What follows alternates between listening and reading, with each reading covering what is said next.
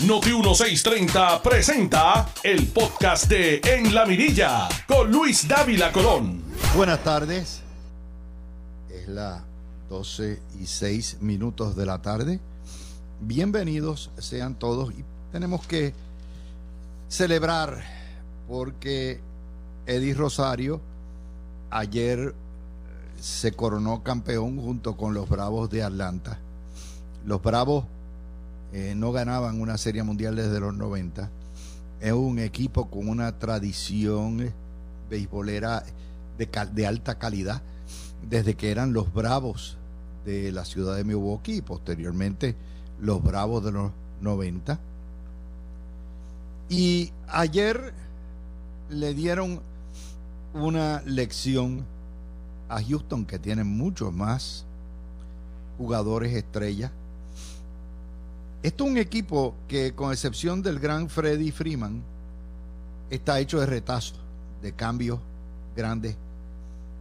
Y al que uno de ellos, de esos cambios, fue precisamente eh, Eddie Rosario y Jorge Soler, que fue el más valioso y que ganó ayer, que ayer empezó el juego con un bimbazo. Pero les digo esto porque no hay nada escrito ni en el béisbol ni en la política no se necesita tener un equipo de grandes estrellas ni de primadona para ganar un campeonato. Y si algo demuestra es que esto es un equipo, lo que se llama jornalero, un equipo de trabajadores, de peloteros consumados que conocen su artesanía, que la juegan a la perfección y que sin ser grandes estrellas logran la excelencia. Esa es la... Me da pena por Carlos. Eh, obviamente eh, es una situación triste, ¿verdad? Y, y, por el machete que ni Correa ni Maldonado pudieron llegar a la Serie Mundial. Pero ciertamente por Eddie, pues me alegro. Y por todos los fanáticos de los Bravos, porque en Puerto Rico, aunque ustedes no lo sepan, el primer equipo que empezó a transmitir juegos por cable TV eran los Bravos, de Atlanta en los 80 y los 90, cuando llegó la cable TV, y se hizo una gran fanaticada. Claro, eran los años en que los Bravos tenían un cuerpo monticular de, tres pares, Greg Maddox, Glavin, Smoltz, o sea, tenía un equipazo. Y bueno, pues así, así se montó. Tenía Murphy, tenía Chipper Jones. ¿Qué les puedo decir? Era un equipo de grandes ligas que de hecho prometía más de lo que hizo, porque logró nada más que una serie mundial. Fue a la serie mundial, creo que perdió tres. Pero ciertamente a nosotros los boricuas que nos encanta el béisbol y nos encanta la similitud del béisbol con la política, es así, no es solamente el béisbol, el baloncesto también, que es otro de nuestros deportes no hay que ser grandes estrellas, sencillamente conocer y jugar el juego con lo fundamental, con lo base, y jugarlo bien y se llega bien lejos. Bueno, vamos a la otra nota. Anoche se dio lo que habíamos previsto aquí desde hace meses. Eh, lo dijo Peter Miller, lo ha dicho este servidor, lo dijo Alan Maccabi y la política nacional se ha tornado también irrelevante para Puerto Rico, no, no porque necesariamente eh, tengamos participación en ella directa, porque no tenemos ni representación ni voto, pero ciertamente porque todos los días las decisiones que se toman allá nos impactan. Del año pasado acá hubo un cambio fundamental yo siempre he tocado la política nacional en todos mis programas, desde la mirilla cuando empezó aquí en el año 2001. Pero en el año 2020, en la pandemia, hubo un cambio sustantivo y cualitativo en la cobertura. Cuando este servidor empezó Nación Z Nacional en Mega y empezamos a cubrir como cuestión diaria, porque transmitíamos tanto para Orlando, para Florida Central, como para Puerto Rico noticias de envergadura nacional. Y entonces, obviamente, siempre nosotros estamos al filo de navaja empezaron a copiarnos. Y ustedes se fijan que tanto los telediarios como, no tanto los periódicos, pero los, los telediarios y los servicios de noticias digitales cubren mucho más política nacional estos dos años, particularmente de la pandemia, después del huracán, de lo que están cubriendo. Y nos alegra haber puesto nuestro granito de arena. Ayer fue un año que se puede decir de elecciones municipales mayormente, pero habían gobernaciones y alcaldías envueltas a nivel nacional. Y tal como lo anticipamos en este programa, Joe Biden y el Partido Demócrata recibieron la repulsa en cuanto a los valores que representan y en las piezas más importantes. Deme, esto no quiere decir que es un voto pro Trump, pero ciertamente es un referéndum sobre la política del Partido Demócrata, que ha sido desastrosa este año, a pesar de que tienen control de todo, y lo que representa el ala más radical, los socialistas, llamados en Estados Unidos los progressives, pues esa gente, que son los que dominan, cogieron ayer una pela. Vamos a empezar en Virginia porque ciertamente el candidato a gobernador, Terry McAuliffe, que había sido eh, ya anteriormente eh, gobernador, no es un progressive propiamente, pero tuvo que correr una campaña enredada tratando de defender a Biden, pero tomando distancia de Biden y cometiendo una serie de traspiés. Y el republicano John King, que tampoco es santo de la devoción de Trump y que tomó distancia de Trump, porque en Virginia Trump los números de Trump son desastrosos, aunque hay más republicanos, le gana John King a Terry McAuliffe. Pero no es solamente que gana eh, en Virginia, que los, los republicanos barrieron en Virginia. Eligieron una vicegobernadora que es afroamericana y es veterana como vicegobernadora. Eligieron un secretario de, eh, de justicia llamado Attorney General y además barrieron. Virginia tiene un, una legislatura unicameral y los republicanos barrieron también. Esa es la primera. En el estado de, de Nueva Jersey, donde el gobernador demócrata Murphy se supone que ganara por medio hipódromo, está por menos de 900 votos de ventaja en este momento. Ha pasado la salsa y el guayacán y los republicanos hicieron o penetraron áreas tradicionalmente demócratas. En la ciudad de Minneapolis, donde los comunistas de Black Lives Matter empezaron con la vaina que había que quitarle los fondos a la policía después del asesinato de eh, George Floyd y postulaban en un referéndum eliminar la policía y sustituirlo por un cuerpo civil, los electores repudiaron por más de 55% el defund de police o el quítale, quita la policía.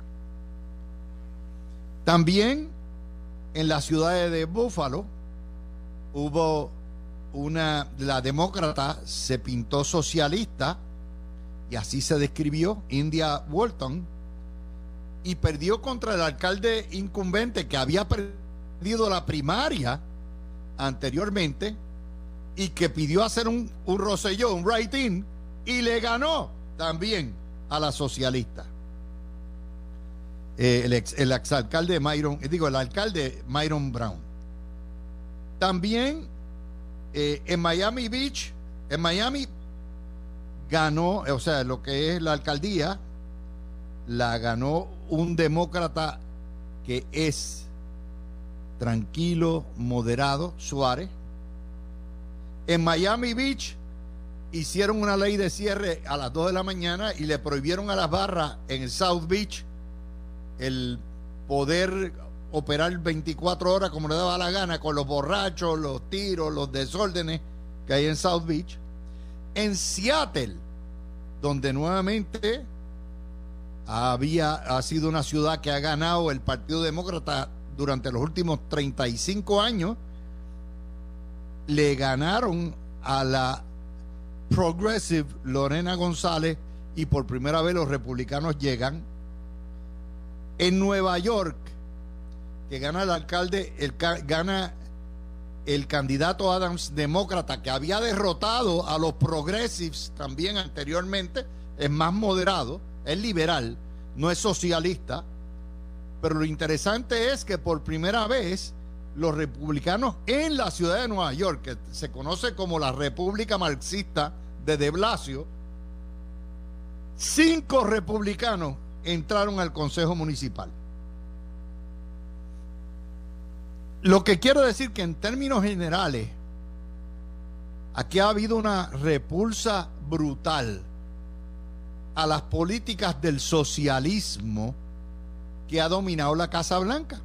Un socialismo que nos ha afectado a nosotros porque Biden, después de haber prometido a los estadistas Villas y Castilla, permitió, o sea, bloqueó la estadidad y, Schumer igual, y permitió que en Casablanca dominen los, los diásporos puertorriqueños independentistas.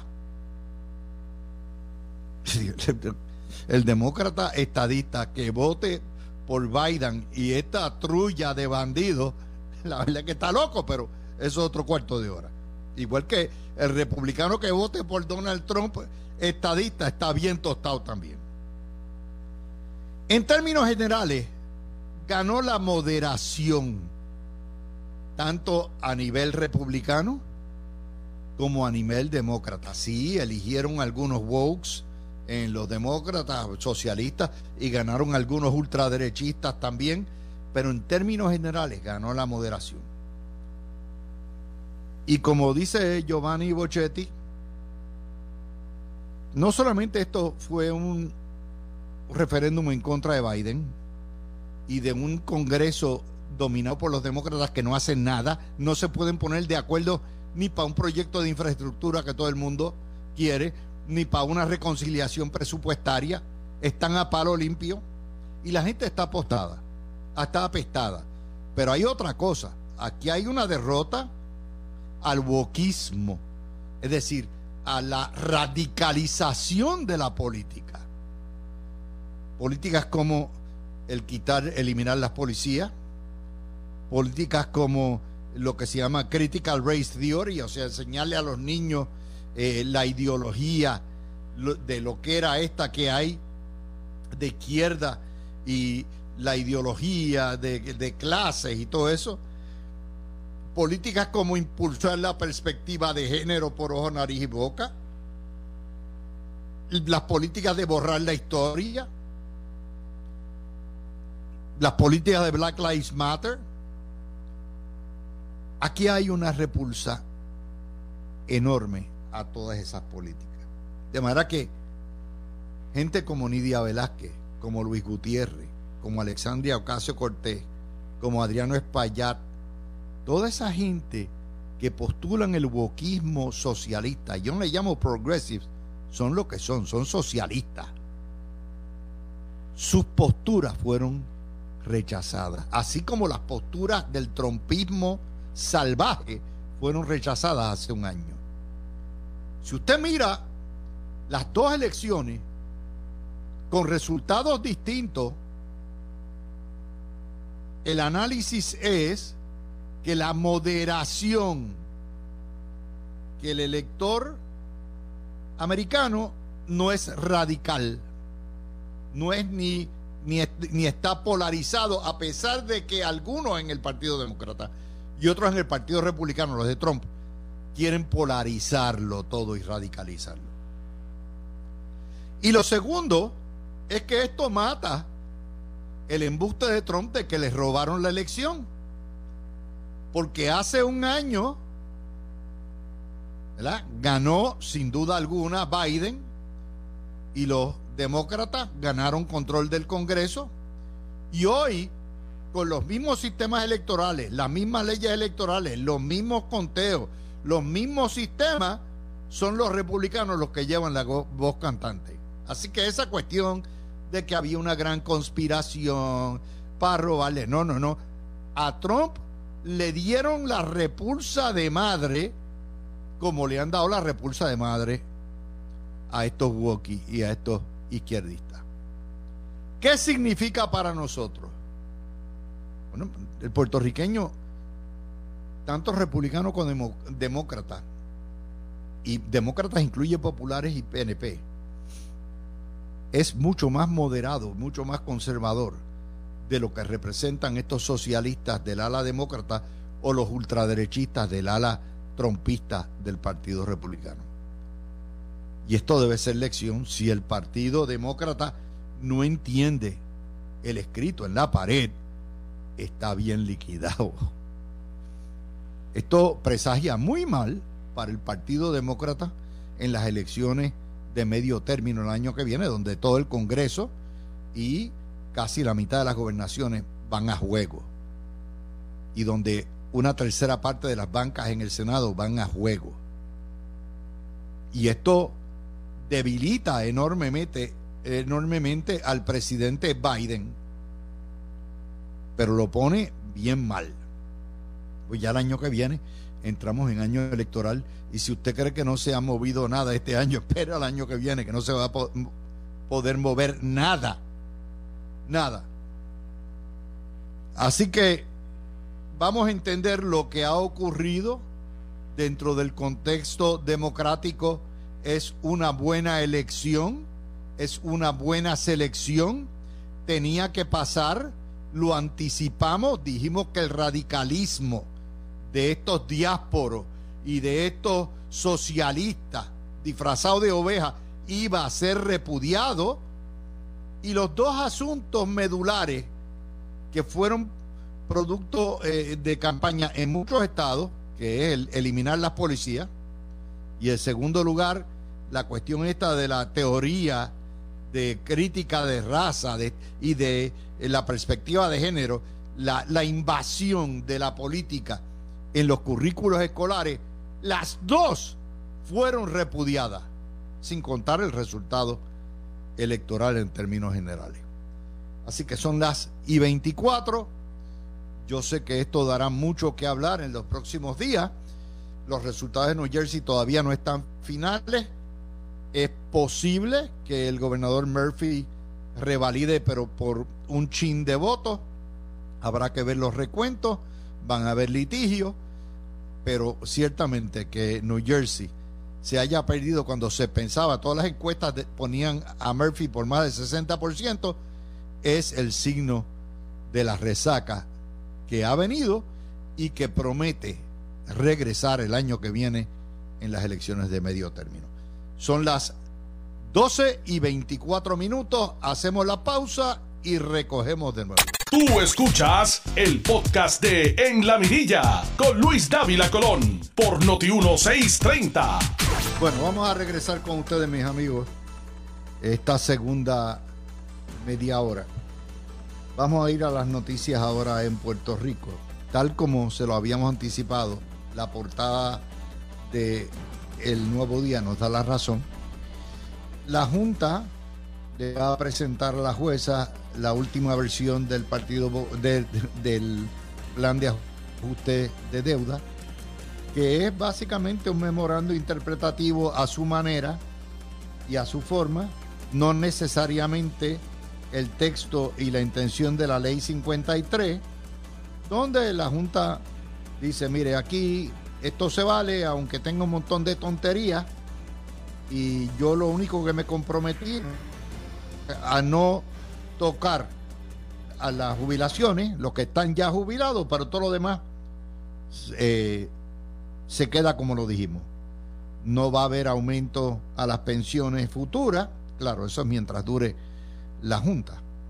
Obviamente eso no impide que cualquier legislatura, una vez acabe la dictadura, dentro de cinco años, aumente y haga los ajustes pertinentes. Y va a ser ahora eh, más difícil retirarse, particularmente a los jueces y a los maestros, le van a subir la edad para retirarse a 63, todo eso viene y eso es, tal como dijimos, donde manda capitán, no manda marinero. Así que todo lo que les dijimos la semana pasada está hoy corroborado en la portada. La nota que sale hoy, a este tipo es un perro rabioso. Este tipo, Luis Raúl Torres, es un carpetero, explota el poder legislativo para perseguir, minorías, para meter preso al adversario, y se le han caído, porque él tiene como relajo hacer referidos criminales a todo el que no le guste, pues se le cayó otro caso fabricado, esta vez contra el jefe del Luma, el presidente Wayne Stensby, que pidió que lo metieran preso porque no le había entregado todos los papeles que le daba la gana a Luis Raúl pedirle. Y el juez Anthony Cueva dice que no procede la entrega sobre documentos de otras compañías eh, matrices. Y entonces busquen en dice y en Noticel que Luis Raúl está con el juez porque no le metió preso a Stensby. Por eso es que el Partido Popular ha bajado a 31%. De 70% que conseguía hace 70 años. El Partido Popular es un partido de carpeteros, de nazis, de perseguidores, de gente que explota el poder para cuando no están de acuerdo con alguien, meterlos presos. Gracias a Dios que hay un sistema de justicia que impide ese tipo de cosas. No es solamente el caso de Stensby. A Yanitzia Erizarri le fabricaron un caso. A Ricardo Rosselló, el Partido Popular, le fabricó otro caso y a su señora esposa. Estos son casos que se van cayendo. Al, al que era director de energía eléctrica, le fabricaron un caso, también se cayó. Este Luis Raúl es un bandido. Este Luis Raúl es una violación ambulante de derechos civiles. Y aquí nadie dice nada. Es un héroe de esta patria porque como es popular, ¿verdad? Pues ahí está. Pero el de Stensby no es por razones políticos ideológicas. El de Stensby es sencillamente porque es un enemigo de él, no le dio lo que le daba la gana. Y él dice, pues vamos a meterlo preso. Y gracias a Dios el juez Anthony Cueva lo paró. ¿Por qué? Porque en una democracia, en un sistema, si no le entregan los documentos, usted agote todos los remedios, vaya a corte, si tiene que ir a corte 100 veces, vaya, y que el juez lo llame y lo llame capítulo a, a desacato, ¿verdad? Y eso es así. Pero desgraciadamente esa es la situación. Vamos a ir a la otra nota que tenemos hoy y es la huelga de la Universidad de Puerto Rico, una huelga viciosa, bárbara, también tipo nazi, donde tres gatos, tres radicales se paran en los portones, dicen aquí no entra nadie porque nosotros no nos da la gana, y hay una condena política de no confrontación cobarde que permite que los bandidos se apropien de la universidad pública e impidan que los estudiantes y los maestros puedan impartir el pan nuestro de cada día, cara a cara, de la educación.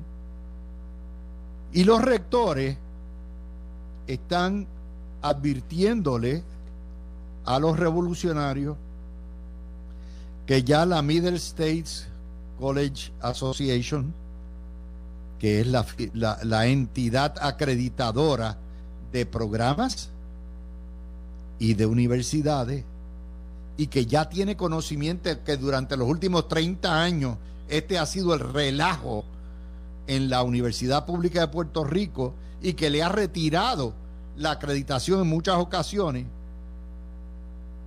pues le están diciendo, ustedes, el cierre de recinto nos va a costar las acreditaciones y la continuidad de los servicios académicos. Déjeme decirle qué implica esto para usted que está estudiando. Ponga usted que eh, lleva usted dos años en la universidad y, este es su tercer año, su quinto semestre, y usted tiene ya acumulado, qué sé yo, 30, póngale 50 horas, 60 horas crédito, está a la mitad de su carrera, y la universidad la desacreditan. Cuando usted vaya a pedir a cursos posgraduados o vaya a pedir un traslado a otra universidad, esos créditos que usted cogió no valen nada. Usted tiene que empezar en cero. Y si usted tiene los créditos cogidos y dice, pues me voy para el sagrado, o vamos a decir, se fue para, para la Universidad de Florida, o se fue para Hunter College, y vean los créditos, van a decir, espérate, esta universidad no está acreditado, este programa de humanidades no está acreditado, este programa de ciencias o de naturales no está acreditado, por lo tanto, no te puedo dar crédito por esos cursos que cogiste. Ese es el problema que hay con esto. Y la próxima, y ya lo advirtió la Middle States, la próxima desacreditación viene por largo plazo y largo tiempo. Es decir, un título de la Universidad de Puerto Rico no vale nada. No va a valer nada. ¿Quiénes son las víctimas? Los estudiantes. Los maestros no, porque esos van a estar tener su empleo ahí hasta que se retiren. Pero los estudiantes. ¿Quién es la víctima? Sí, el personal no docente y el docente eventualmente, porque en la medida en que los cursos no estén acreditados, las matrículas van a bajar.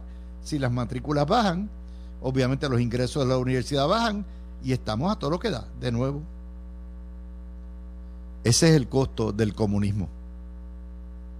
Es un efecto donde los comunistas dominan el sistema universitario, deciden quién entra y quién sale en cualquier lugar cierran la universidad todos los semestres a un costo millonario y prohibitivo. Porque no hay sustituto para la educación cara a cara.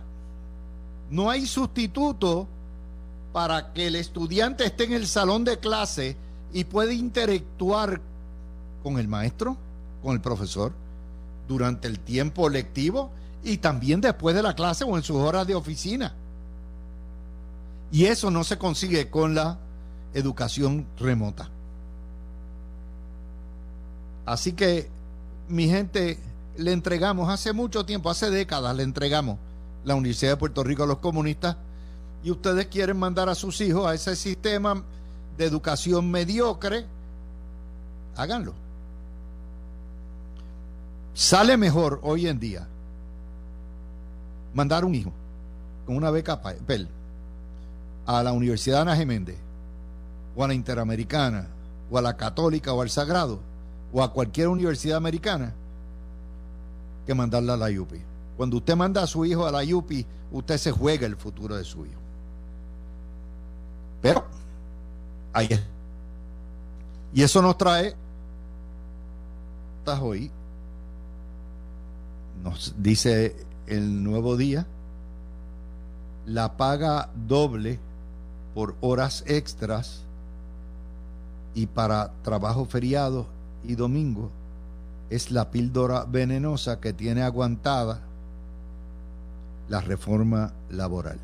Recuérdense que la reforma laboral la lleva el Partido Comunista. La está corriendo Ana Irma Rivera Lacén, que es comunista. MBC es comunista. Yo le llamo las cosas por su nombre. Yo como estadista no me oculto con ustedes para decirles lo que yo soy, ni mi ideología. Yo soy capitalista, yo creo en el libre mercado. Pero esta gente, no, victoria ciudadana. ¿Victoria de qué? Yo soy tan ciudadano como ellos. Yo soy victorioso. ¿Cuál es el problema de ocultarse? La cuestión es que el Partido Popular le delegó al Partido Comunista la confección de la reforma laboral. Y naturalmente, como son comunistas, ellos son, oye, bien dadivosos con el dinero de todo el mundo. Ellos reparten después que no sé. Digo, no, no, no, no, esos chavos no, esos son privados. Pero todo lo demás, por ahí reparten. Nada más que déjeme explicarlo. Por cierto, hoy hay una excelente columna de Gustavo Vélez de la guerra para liquidar al pequeño comerciante. Léanla porque es estupenda. Vamos a ver nada más que la cuestión esta de las horas dobles. Esta legislación pretende que se pague horas dobles todos los domingos. Ya estamos hablando de 52 días. Que se pare doble todos los feriados. Estamos hablando de 20 días más. De hecho, 24. Puerto Rico tiene 20 feriados o 19 feriados y ellos añadieron el Día Internacional de la Muñeca y el Día Internacional del Ganado Vacuno. Todo eso lo incluyeron. Así que usted tiene las dos. 52 domingos, 24 feriados, son 74 días. Si usted mira las 52 semanas y multiplica básicamente lo que hay en términos en días laborables de lunes a sábado, pues son 200 y pico.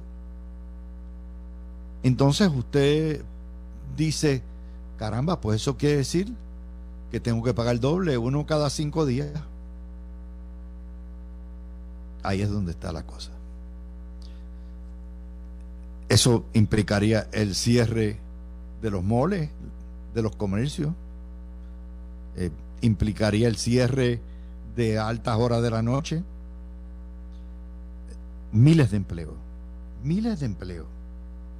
Y entonces ahora el Partido Popular se está dando cuenta que la metieron hasta home dándole el poder de legislar sobre asuntos laborales al Partido Comunista y tienen a todos los comerciantes, a todos, muchos de ellos que le dan donativos a los propios senadores del Partido Popular y a representantes llamando y diciendo, tú estás loco, tú vas a aprobar esto. De hecho, el propio Manolo Sidre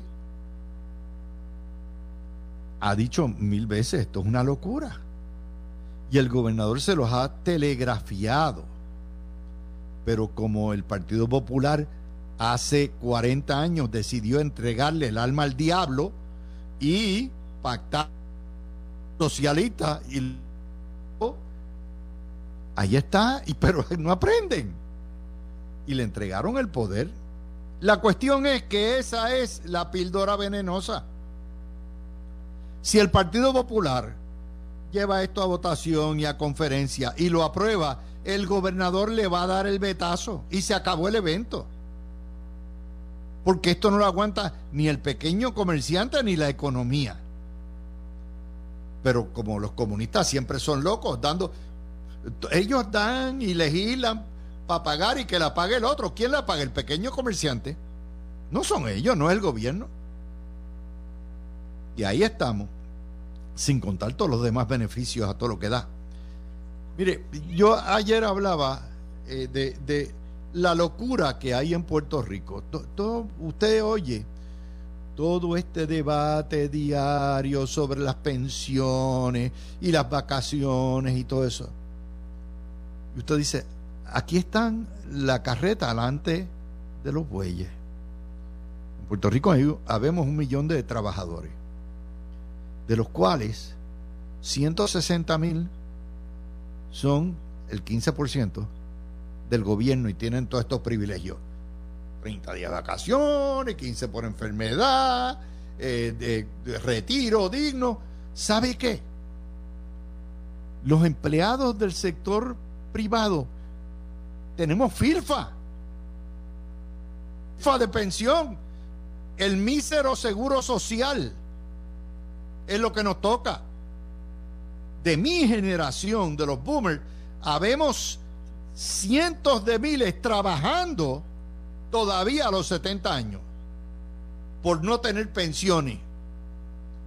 Entonces se supone que con lo que trabajemos, paguemos contribuciones para pagarle pensiones, vacaciones, licencia, días de fiesta, a todos estos mantenidos, ¿verdad? Que viven, y entonces, no, no me toca mi pensión. Aquí se ha invertido todo. La mentalidad socialista que nos ha invadido hace 70 años nos ha convertido en esclavos del empleado público. Y eso es una realidad. ¿Quién pelea por su pensión si usted no tiene pensión? De hecho, los que teníamos algún tipo de ahorro y lo invertimos precisamente en el gobierno, en los bonos, para que pagaran pensiones, pagaron nuestro retiro. Eso es una realidad. Nadie fue, no, no, no, que la paguen los ricos. Oiga, sesenta y pico mil de bonistas puertorriqueños que no son millonarios, que tenían sus ahorritos porque pensaban que ahí estaba seguro y le decían que la constitución garantizaba todo eso, le prestamos el dinero y nos lo robaron. Y nadie vino a llorar. Porque la prensa de Puerto Rico lo único que defiende es al empleado público, no al ciudadano de a pie.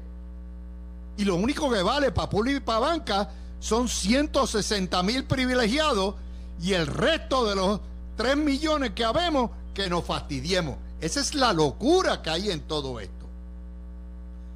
Y cuando usted oye al Partido Comunista dar todo este tipo de cosas, vamos a darle bono y vamos a aumentar el bono de Navidad y todo eso. Y tú dices, pero ¿de dónde tela si la araña no teje? No teje la araña.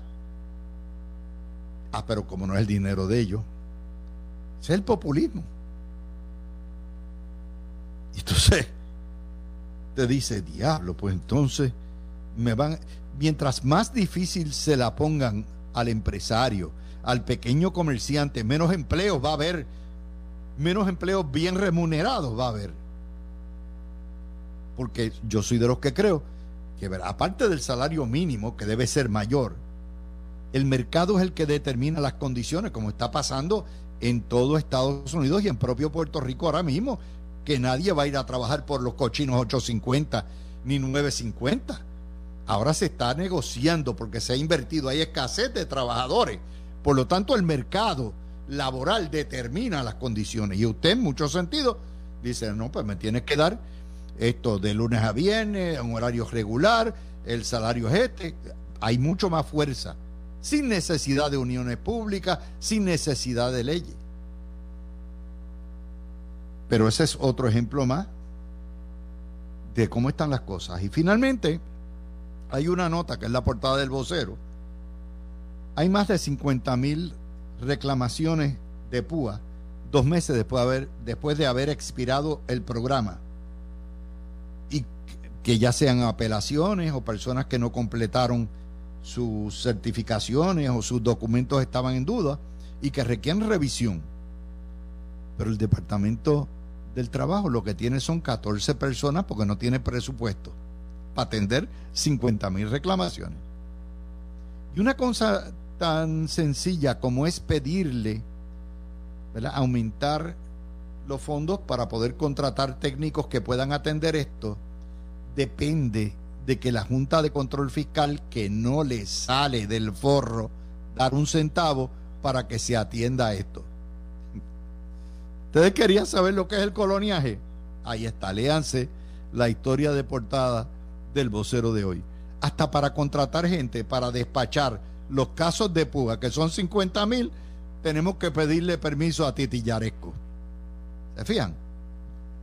Yo estaba bien desde el principio. Los que nos opusimos a la porquería de promesas desde el principio, se lo dijimos, esto es lo que viene, pero ustedes no escucharon. Ustedes querían que llegaran los federales, pues ahí están.